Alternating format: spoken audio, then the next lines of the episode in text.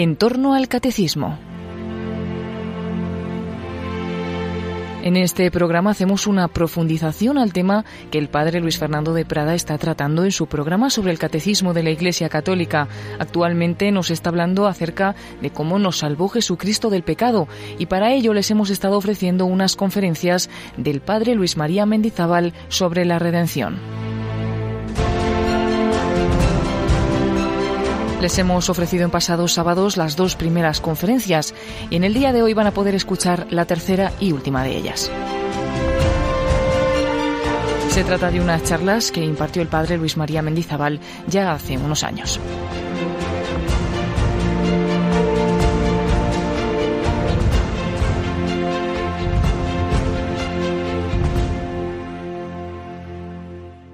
Ayer nos introducíamos de la mano del evangelista San Juan en el misterio de la redención, una mirada a la dimensión trinitaria del Calvario, en que el Padre ofrece al Hijo por amor a nosotros, y el Hijo, en obediencia de amor al Padre, se entrega a la muerte, y nos dan el tres veces santo Espíritu de verdad.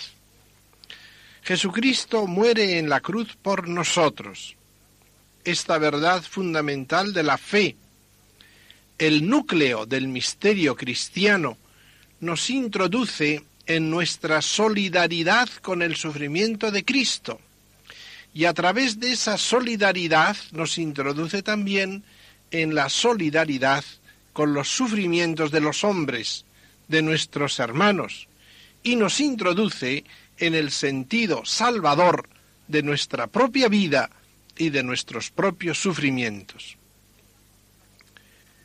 Partamos de la contemplación de la cruz, del costado abierto de Cristo, donde Él muere por nosotros. La redención no es un acto simplemente divino, ni es que aquí haya actuado como actuó en la creación, Dios puede crear, Dios puede destruir, aniquilar. Dios, estrictamente hablando, no puede redimir por un acto divino. La redención supone un acto humano. La redención es por vía de merecimiento. Por eso, la redención es el acto de la voluntad y del corazón humanos de una persona divina. A través de la encarnación, el Verbo de Dios, con la voluntad humana de Cristo, nos redime. Es el misterio de la redención. Pero ese mismo redimir no es un simple acto de voluntad, sino que la redención es tomar sobre sí nuestros pecados, es hacer pecado a quien no conocía pecado. El Señor tomó la vida de cada uno de nosotros, tomó los pecados de cada uno de nosotros que pesaban en su corazón y en su cruz, y de esta manera ofrece su vida en redención por nuestros pecados, en reparación, es lo que repetimos en el credo, que por nosotros los hombres y por nuestra salvación murió en la cruz. Esta verdad de la solidaridad es clave para lo que vamos a considerar sobre la colaboración a la redención. Cristo murió por nosotros, no sustituyéndonos a nosotros, sino en solidaridad con nosotros, no por sus pecados, sino por nuestros pecados, que estaban en él porque se había hecho uno de nosotros, uno con nosotros. La idea es clara. San Pablo lo repite, se hizo uno de nosotros, nacido de mujer, hecho bajo la ley. Y con esto recalca San Pablo que si Dios hubiera creado de la nada la naturaleza humana de Cristo, Cristo no nos hubiera podido redimir porque no hubiera sido uno de nosotros y uno con nosotros. Es decir, que en el misterio de la redención se nos revela no sólo el amor de Dios, sino también lo que es el hombre. Y lo que es el hombre en dos sentidos. Lo que es cada uno de los hombres, cada uno de nosotros, con todo lo que significa la lucha entre carne y espíritu, lo que significa esa contradicción lacerante que sentimos en nuestra vida, sino también en cuanto nos hace comprender la unión solidaria de todos nosotros, y esto es fundamental para la colaboración a la redención. Tenemos no sólo que comprender, tenemos que vivir la solidaridad con los demás. Tenemos que vivir ese amor fraterno. El verdadero amor fraterno no es una simple orden de Dios, como si no tuviéramos nada que ver los unos con los otros, sino que hay algo básico de toda nuestra vida que es nuestra unión con los demás. Así como un miembro de una familia es miembro de esa familia, es claro que está unido a sus padres, a sus hermanos, por el vínculo de la carne y sangre y son una cosa, de una manera parecida, todos nosotros somos uno. Es el gran principio de la solidaridad humana, en fuerza del cual se comprende el misterio de la redención. Por eso, en la encíclica Redemptor Hominis, Juan Pablo II recalca esta verdad que el concilio también había subrayado, que por la encarnación Cristo se ha unido a cada uno de nosotros, se ha hecho uno con cada uno de nosotros, participando de nuestra naturaleza, siendo realmente nacido de mujer, hecho bajo la ley, porque es uno de nosotros por el sí de María, porque María ha querido ser su madre, ha nacido de nuestro género, ha nacido de nuestra raza. Jesús ha muerto así en la cruz por nosotros, siendo uno de nosotros, por nosotros, llevando sobre sí nuestros pecados. Debemos analizar un poco este llevar sobre sí nuestros pecados. Es un aspecto de la misericordia de la que hablábamos ayer puesto que previamente, diríamos previamente, a esta búsqueda del hombre, el hombre es hermano de Cristo. Él le va a ganar, va a resucitar a este que es hermano suyo. Como somos hijos del Padre, somos hermanos de Cristo, con una fraternidad mucho más profunda cuando ya estemos en plena intimidad con el Padre y con el Cristo pero siempre somos hijos y así hemos de mirarnos todos como hermanos. Es importante este ejercicio de ver a cada hombre unido a mí, uno con él de tal manera que su misma vida está vinculada a la mía. Yo actúo también en el orden espiritual con una repercusión en la vida de todos los demás. Este es el gran misterio de esa unidad del género humano. Por lo tanto, no nos sustituye Jesucristo a nosotros. No podemos decir, ya murió Él por mí, ya no tengo que sufrir y satisfacer. No es verdad. Cristo ha muerto por nosotros, no en sustitución de nosotros. Cristo ha subido a la cruz no para quitarnos la cruz, sino para enseñarnos a llevar la cruz y para darnos gracia para llevarla, para hacernos posible llevar nuestra cruz, pero no para quitárnosla. No es, pues, una simple obra divina, no fue un acto de Dios que simplemente ejercitó su omnipotencia, sino es este misterio de la solidaridad humana, de la asunción en su amor y en su corazón, cuando se entregó a la muerte por mí.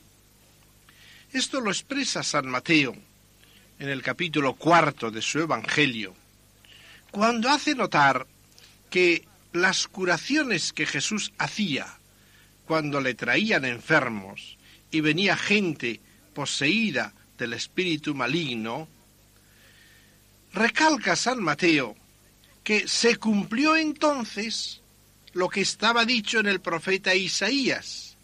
Él tomó sobre sí nuestros pecados y nuestras enfermedades. No es un simple actuar por la omnipotencia divina, curando, sino que es curar tomando Él nuestras enfermedades. Es expresión de esa obra de la redención. Él se empeña en nuestra vida, se une a nosotros. Entramos en ese misterio insondable del pecado, del hombre en el corazón de Cristo y en el corazón de Dios. Jesucristo culmina así en la cruz su obra de, de redención. Cuando pronuncia aquella palabra conclusiva, todo está cumplido, quiere significar con esta palabra que todo se ha cumplido lo que era la obra que el Padre le había encomendado y lo que eran las profecías que se habían escrito sobre él, porque se cubren estos dos sentidos. Jesús repetía muchas veces en su vida, tengo que hacer tal cosa, es necesario que yo sufra. Con esa expresión significaba que era voluntad del Padre que lo hiciera y que estaba expresado en los profetas que él lo haría. Cumple pues simultáneamente la voluntad del Padre y las profecías que se habían escrito sobre él. ¿Cuándo termina Jesús su obra en la cruz? Jesús termina su obra en la cruz tengo que apoyarme para lo que voy a explicar ahora en los últimos estudios de los mejores exegetas de San Juan, termina, digo, su obra en la cruz precisamente en aquella palabra dirigida a María y a Juan. Jesús, viendo a su madre al pie de la cruz y al discípulo amado que estaba también allí al pie de la cruz, dice a la madre, mujer, fíjate bien, es tu hijo. Y luego dice al discípulo, fíjate bien, es tu madre. La palabra ide en San Juan tiene el sentido de invitación a penetrar más allá de lo que captan los sentidos. Fíjate bien. Por ejemplo, cuando San Juan Bautista señala con el dedo a Jesús, dice a los discípulos que le seguían a él, al Bautista, Fijaos bien, ese es el Cordero de Dios que quita el pecado del mundo. Quiere decir, fijaos más allá de lo que los sentidos captan, con visión de fe, mirad, es el Cordero de Dios. Es lo que en la Santa Misa se repite por labios del sacerdote al mostrar la hostia antes de la comunión con esta palabra. Este es el Cordero de Dios, que quizás deberíamos traducir. Fijaos bien, mirad bien, es el Cordero de Dios que quita el pecado del mundo. Pues bien, esta misma palabra la pone San Juan en labios de Jesús cuando en el momento culminante de la cruz dice, Mujer, fíjate bien, es tu Hijo. Por la redención es Cristo, es miembro de Cristo. Y a Juan le dice, fíjate bien, es tu madre. María es madre del cristiano, del que ha sido redimido por Cristo. Ahí está expresada en esa figura de María y de Juan la iglesia. Podríamos decir que esencialmente la iglesia está constituida por los fieles y la Virgen, la Virgen tiene una misión de madre de la Iglesia en la realidad concreta de la Iglesia que vive sobre la tierra, y es esencial ese oficio de María con la Iglesia. Cuando decimos que es madre, esto quisiera recalcar entre paréntesis, no es como una simple dignidad a la cual uno quiere acercarse recitando una oración o un Ave María, sino quiere decir que su función es materna esencialmente en la Iglesia.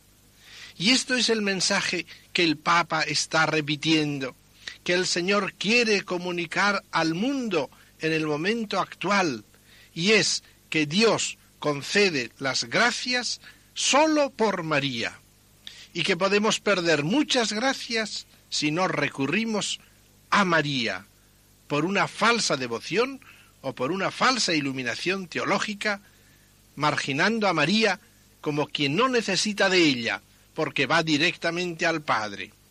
Son arbitrariedades sin consistencia en el orden cristiano. María tiene una misión de Madre nuestra, y nosotros no podemos saltar esa misión de María. María tiene una misión que realizar sobre cada uno de nosotros y a veces no es escuchada nuestra oración y no se nos conceden gracias porque no acudimos a ella. Es la mediación universal de María. Creo que es la gran lección de los mensajes marianos y que el Papa ha recogido en este programa suyo, en esa continua alusión a la Virgen en todos sus mensajes, el sentido de confiar a todos los pueblos y a todas las personas de todos los estados a la Virgen. Eso que llama en tu corazón inmaculado pongo este pueblo, pongo a España, Centroamérica, etcétera, es quererlo marcar, es madre de verdad de los fieles y de la Iglesia. Al pie de la cruz está pues María y Juan, y este es el momento culminante. Jesús termina su obra mesiánica constituyendo la Iglesia, porque en ella deja sobre la tierra el instrumento vivo a través del cual desarrollará y llevará hasta el fin la obra de la redención. Jesús termina su estancia temporal sobre la tierra, deja la iglesia su esposa, deja como instrumento sobre la tierra, y él, glorioso, a la diestra del Padre, seguirá su obra de salvación a través de esta iglesia. Por lo tanto, es su obra última, la obra que él realiza como redentor, y de hecho San Juan dice, después de esto último, viendo Jesús que había hecho cuanto estaba profetizado que él tenía que hacer, dijo, tengo sed. Con esta institución de la Iglesia había cumplido su obra. Entonces dijo, tengo sed. Esa sed significa siempre una referencia al Espíritu Santo. Es la sed de Cristo de dar el Espíritu Santo, como en el caso de la samaritana, aquella sed de Jesús era sed de comunicar el Espíritu Santo. Después, los soldados interpretan equivocadamente esa palabra de Jesús, la interpretan como una simple sed material, le ofrecen vinagre, y entonces dice, todo está cumplido. E inclinando su cabeza, entrega el Espíritu, es decir, murió entregando el Espíritu Santo al mundo, a la iglesia que estaba allí, inclinando la cabeza hacia, María y Juan, dando el Espíritu Santo como prefiguración de Pentecostés, donde los apóstoles con María recibirán esa plenitud del Espíritu Santo, fruto de la redención de Cristo, fruto del golpe de la lanza, del costado de Cristo, brota sangre y agua, y es de nuevo el símbolo de la donación de la vida, del Espíritu Santo, del agua de la vida a la humanidad en la Iglesia, por la Iglesia, a María y Juan, que están al pie de la cruz y beben del torrente, ese símbolo del Espíritu Santo que brota del costado abierto de Cristo. Esto es grandioso, el misterio de la redención.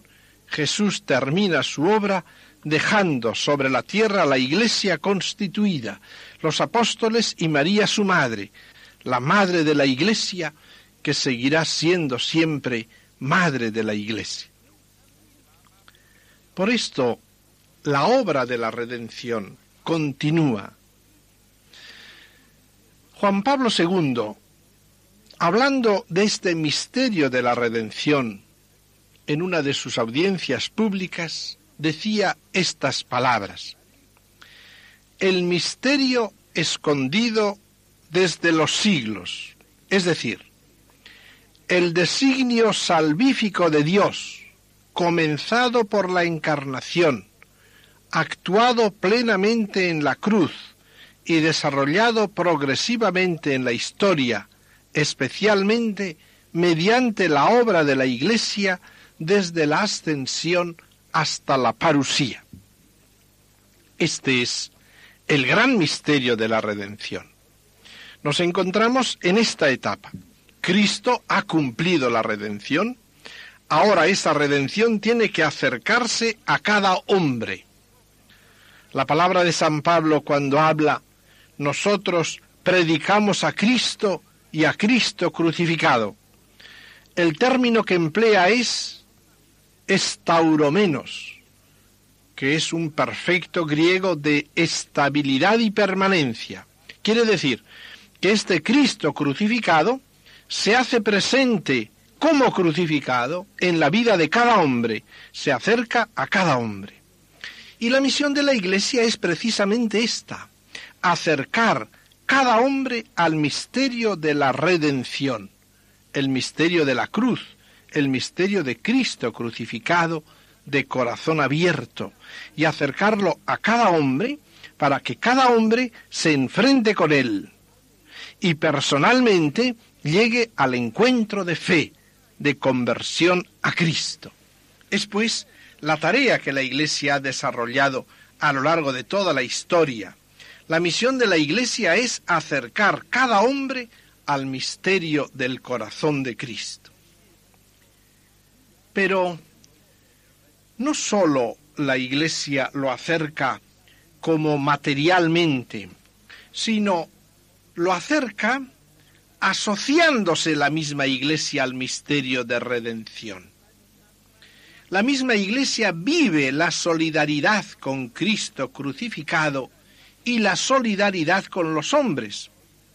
Y entonces la Iglesia une, lo dice el Papa en la bula de proclamación del año santo, une sus propios merecimientos, todos ellos obtenidos gracias a los méritos de la pasión de Cristo, no independientemente de ella, sino como fructificación de la pasión de Cristo, pero une sus propios merecimientos, sus propios sufrimientos, su propia colaboración a la redención de Cristo, y así lo va aplicando a todos los hombres. De tal manera, dice el Papa en una frase valiente, preciosa, hablando precisamente del encuentro de la confesión, que cada experiencia de la misericordia de Dios es un acontecimiento eclesial. Cuando este pecador, cuando yo mismo, convertido al Señor, me acerco al sacramento de la reconciliación, esto se ha cumplido en mí y se realiza en mí por intercesión y colaboración de la Iglesia entera, que ha pedido por mí, que ha unido sus sufrimientos a los de Cristo, que ha actuado con Cristo, que me ha presentado por la predicación, por la evangelización, el misterio de Cristo, pero unido a esa oración, a esa colaboración de la Iglesia entera, que ha tratado de acercarme el misterio de la misericordia, y de ofrecerme la gracia del Señor para que se realice en mí la obra de la misericordia de Dios. Es esta visión la que nos afecta extremadamente a todos. Cada uno de nosotros ha sido redimido por Cristo y a cada uno de nosotros la redención le ha llegado por la Iglesia, por la predicación de la fe, por los sacramentos, por la acción de esa iglesia fundada por Cristo. esa iglesia ha colaborado a nuestro acercamiento al Señor. Pero el hecho es que cada uno de nosotros ha habido un momento en que se ha encontrado con Cristo crucificado en el misterio de amor y revelación del amor inconcebible del Padre, que ha entregado a su Hijo por mí y que me ofrece ese sacrificio de su Hijo y lo pone ante mis ojos para que yo me convierta a Él. Es la conversión, es ya una colaboración a la redención.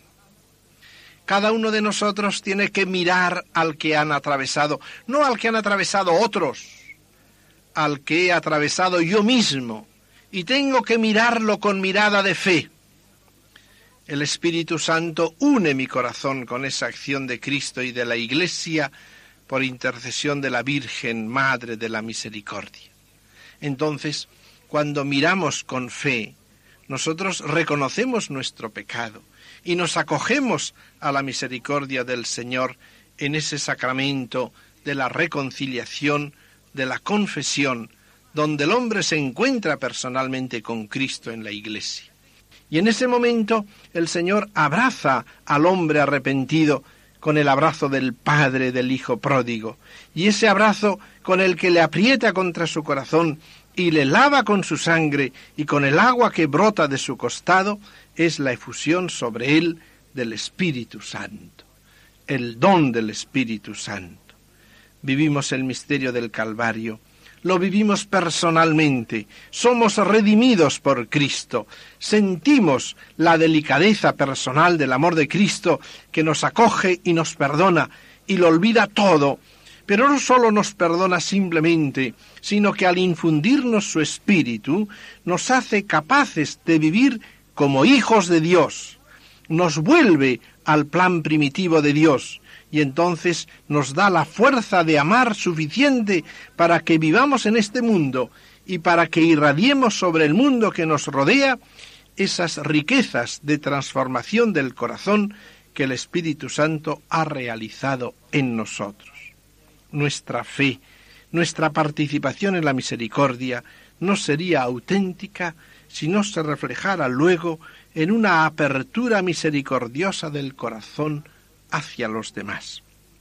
Y al decir misericordiosa, no me refiero a esa especie de compasión, de lástima, de paternalismo, sino al sentir la solidaridad de los hermanos y sentir con el mismo sentimiento de Cristo el tesoro que es cada hombre para Cristo y por tanto construir en la caridad hacia la verdad el progreso de la justicia. Es un empeño para todos nosotros. Es llenarnos de la fuerza misericordiosa para ser a nuestra vez misericordiosos con los demás. Y aquí comienza el proceso. Dice San Pablo en la primera carta a los Corintios, capítulo primero, versículo 30. Cristo crucificado es para nosotros sabiduría de Dios, justicia, santidad, redención. Es como una escala que tenemos que subir y ascender en sentido contrario. Cristo crucificado es redención para nosotros, es decir, nos ha hecho pasar de un estadio en que estábamos lejos del Señor, en que no éramos propiedad del Señor, y hablo de propiedad no en el sentido jurídico, sino en el sentido del amor, porque es claro que siempre estamos bajo Dios y Dios es nuestro Señor, pero el reino de Cristo, de la cruz, no es simplemente del dominio a manera de los hombres, sino es el verdadero amor. Algo así como si un señor se enamorara de una esclava suya y en ese enamoramiento por ella se dejara su propia herencia, demostrándole el amor que le tiene y le pidiera que quiera ser suya en relación amistosa, en relación de verdadera esposa, con otra relación de propiedad, la propiedad del amor. Pues bien, nosotros estábamos lejos, estábamos fuera de la propiedad del amor de Dios, Y por la redención de Cristo pasamos a ser propiedad de Dios, a entrar en la intimidad de Dios, pero no sólo para estar ahí, sino para empezar a desarrollar la vida progresivamente. Es la santificación, el otro término que usa San Pablo. Y en esta santificación siempre con una proyección universal de redención del mundo. De hecho, ninguno de nosotros puede integrarse en la Iglesia, ninguno de nosotros puede asociarse a Cristo sin ser asociado a su obra de redención. Porque la Iglesia, ella misma, es instrumento de redención, signo y sacramento e instrumento de salvación. Entonces, pues, hay una santificación en la cual tenemos que colaborar ya. Tenemos que colaborar con esa gracia que Él nos ha conseguido a nosotros y con el Espíritu Santo que se nos ha dado y que es el que nos mueve interiormente y va transformando lentamente nuestro corazón para hacerlo conforme al corazón de Dios. Es el programa de las bienaventuranzas, evidentemente no realizable de una vez, sino lentamente, sin desanimarnos nunca, pero con un progresivo ayudarnos a ser mejores y de esta manera tener más riqueza de espíritu, que nos haga ser mejores a pesar de los obstáculos y dificultades, hasta que esa santificación llegue a su cumbre y se constituya en la justicia de Dios, otro de los términos de la enumeración de San Pablo. Es decir, se ajuste al plan inicial de Dios, que comprendía los designios que Dios tiene sobre cada uno de nosotros. Dios quiere comunicarse contigo y no lo hace porque tú no le abres el corazón. Esa es la grandiosa realidad. Ninguno de nosotros sospecha lo que Dios haría de él si él se dejara hacer. En esta lucha en nosotros quedan dentro de nosotros las consecuencias del pecado, quedan las consecuencias de nuestros hábitos pasados, las pasiones que nos debilitan, y entonces nos sentimos como divididos y no acabamos de abrir el corazón. Por eso dice el Papa, abrid las puertas al Redentor. Abrídselas de par en par y veréis los prodigios y las maravillas del amor de Dios. Esta es la santificación que llega pues a la justicia de Dios. Y cuando llega a ajustarse al plan primitivo de Dios, cuando llega a vivir esa justicia de Dios, esa santidad de Dios, esa intimidad de amor con Dios, entonces participa de la valoración de las cosas propia de Dios, lo que constituye la sabiduría de Dios. Primer término de la enumeración de San Pablo. Se ha cumplido la redención en nosotros. Esto llegará al fin de nuestra vida en la cumbre de nuestro esfuerzo de santidad, que debe ser diario y continuo, pero está ahí esperándonos. Y entre tanto, dice San Pablo, que hemos sido salvados en esperanza. Y aun entonces no será todavía la salvación al término de nuestra vida, no será la salvación plena hasta que nuestro mismo cuerpo no haya sido transformado por la fuerza de la resurrección y haya sido espiritualizado y tomado con Cristo para estar siempre con Él. Este es el ritmo de colaboración a la redención, el camino que nos señalan las bienaventuranzas, fruto de la presencia en nosotros de la misericordia de Dios.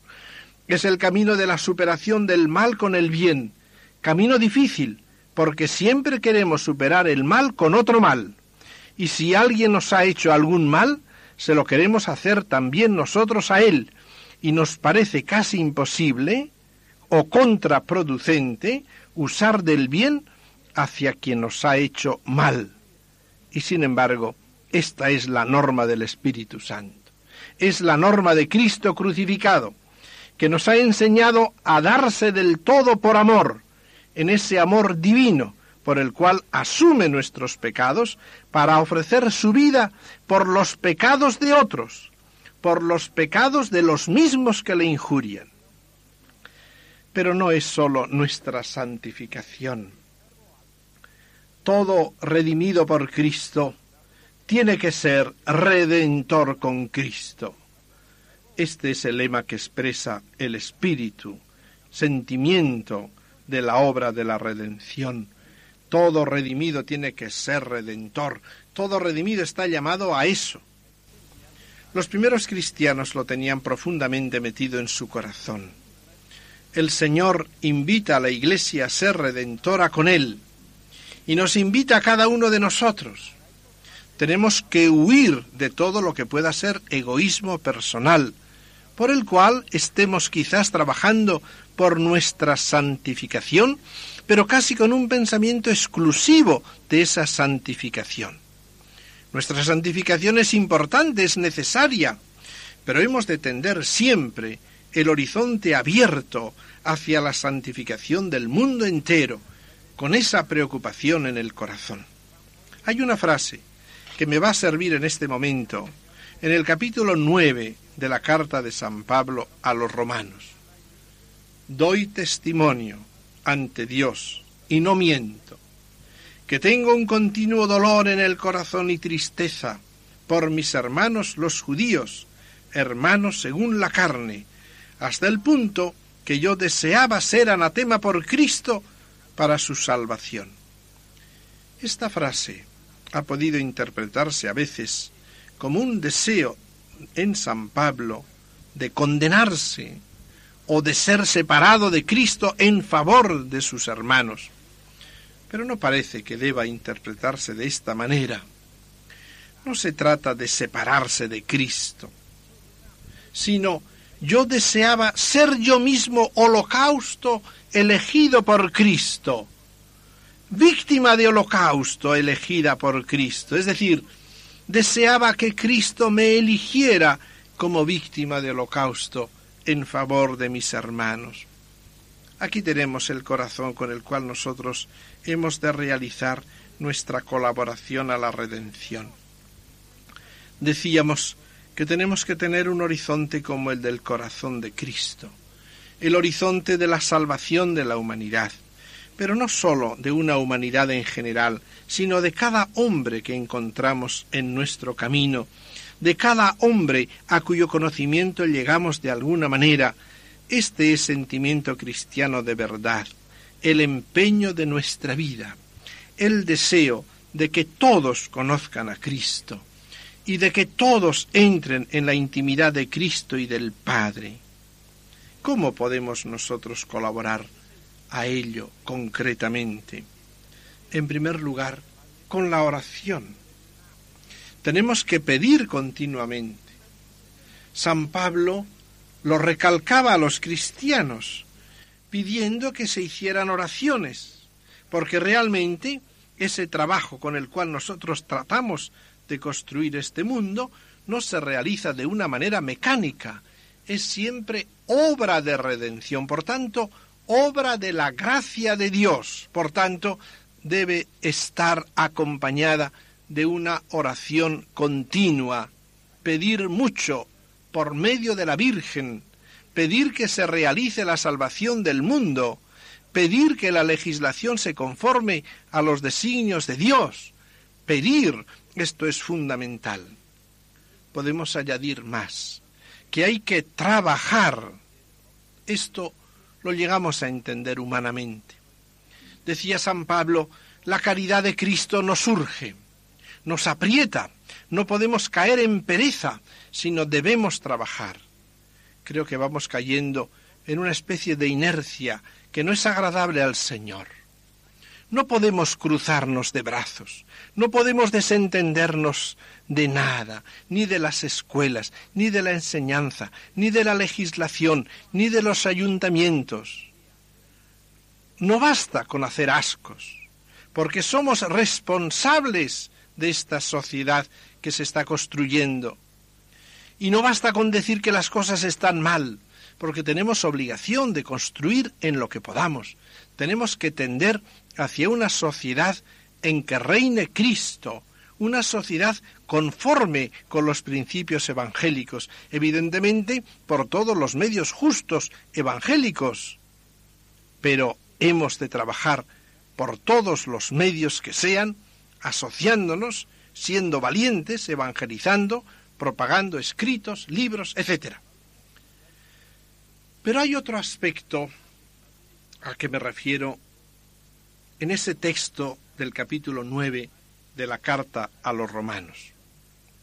Orar, trabajar, es ofrecer nuestras vidas. Ofrecer nuestras vidas.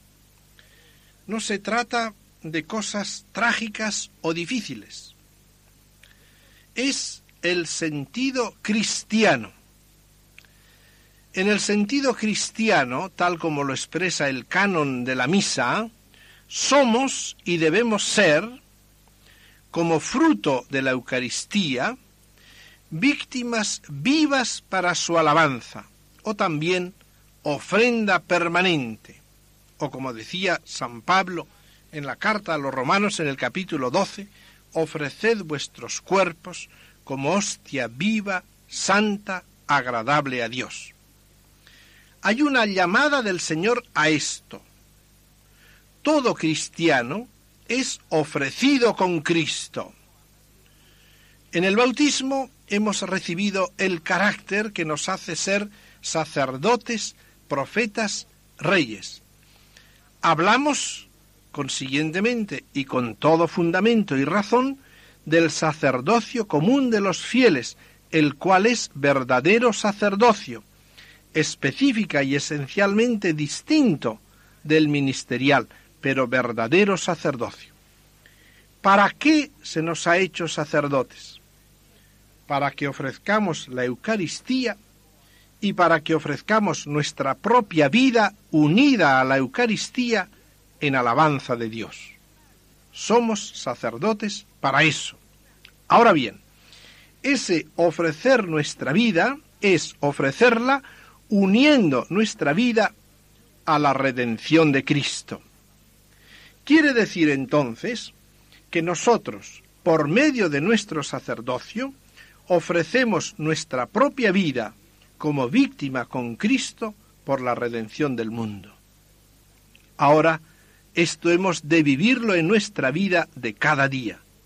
¿Ves? Es el programa maravilloso del apostolado de la oración. Si los cristianos lo viven, entonces colaboran a la redención. Y estoy persuadido que si muchos no lo viven, no digo que se inscriban, si no lo viven el apostolado de la oración, es porque no lo conocen, porque es tan esencial al cristiano que no podían menos de vivirlo si lo conocieran. ¿Qué es lo que promueven esas personas que han caído en la cuenta de ese misterio de la redención? Porque me atrevería a decir que así como el año santo es vivir un año ordinario de manera extraordinaria, así el apostolado de la oración es la vida cristiana vivida de manera extraordinaria, es decir, vivida con pleno conocimiento del misterio de la redención que encierra. Pues bien, ¿qué es lo que viven? ¿Qué es lo que enseña? Pues simplemente esto, ofrecer la propia vida al Padre con Cristo por el corazón inmaculado de María, para reparación de los pecados del mundo, por la redención del mundo y para que venga el reinado de Cristo. No es más. De tal manera que no sólo se trata de rezar, no sólo se trata de actuar, se trata de que la vida que cada uno de nosotros vive, esa vida que nos parece insignificante, que es la vida de la madre de familia, del profesional, del estudiante, del obrero, si esta vida se vive así, es redentora, ofrecida con Cristo al Padre. Y si la ofrecemos con corazón redentor, entonces es eficaz para la salvación del mundo.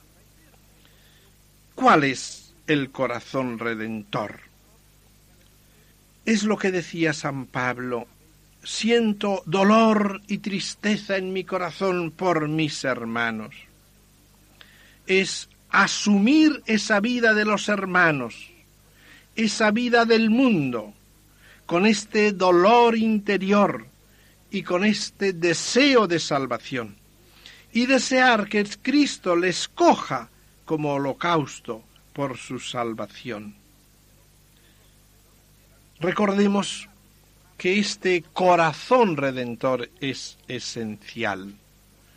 Recordemos que como el Papa lo proclamaba en la homilía del No Camp en Barcelona, los mismos sufrimientos de Cristo, los mismos dolores y muerte de Cristo son redentores, no por la materialidad del sufrimiento, sino por el corazón redentor con que los vivió Jesús. Pues bien, al pie de la cruz, en el año santo de la redención, tenemos que aprender el valor de nuestra vida ofrecida.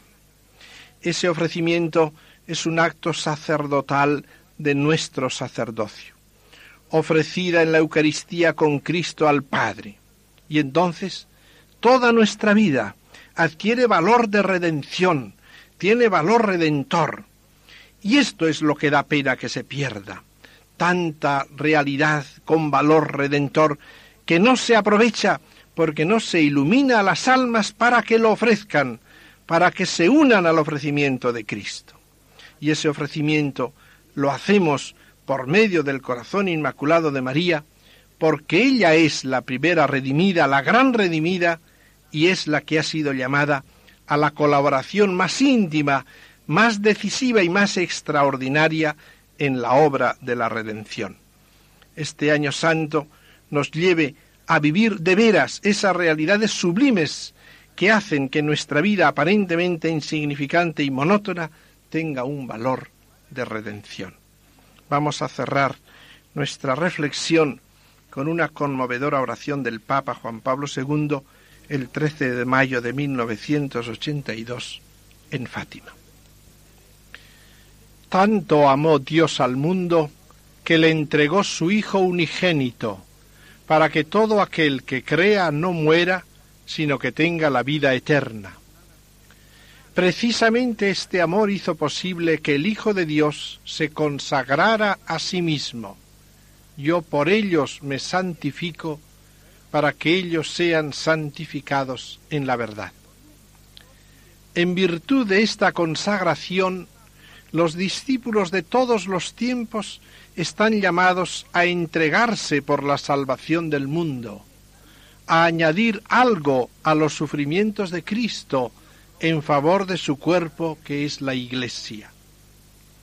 Ante ti, Madre de Cristo, delante de tu corazón inmaculado, yo deseo en este día, juntamente con toda la Iglesia, unirme con nuestro Redentor en esta su consagración por el mundo y por los hombres, la única que en su corazón divino tiene el poder de conseguir el perdón y procurar la reparación. La fuerza de esta consagración dura para siempre y abarca a todos los hombres, pueblos y naciones, y supera todo mal que el espíritu de las tinieblas es capaz de despertar en el corazón del hombre y en su historia, y que de hecho ha despertado en nuestros tiempos. A esta consagración de nuestro Redentor, mediante el servicio del sucesor de Pedro, se une la Iglesia, cuerpo místico de Cristo. Oh, cuán profundamente sentimos la necesidad de consagración para la humanidad y para el mundo, para nuestro mundo actual, en la unidad con el mismo Cristo. En verdad, la obra redentora de Cristo debe ser participada por el mundo por medio de la Iglesia. Oh cuánto nos duele, por tanto, todo lo que en la Iglesia y en cada uno de nosotros se opone a la santidad y a la consagración. Cuánto nos duele que la invitación a la penitencia, a la conversión y a la oración no haya encontrado acogida como debía.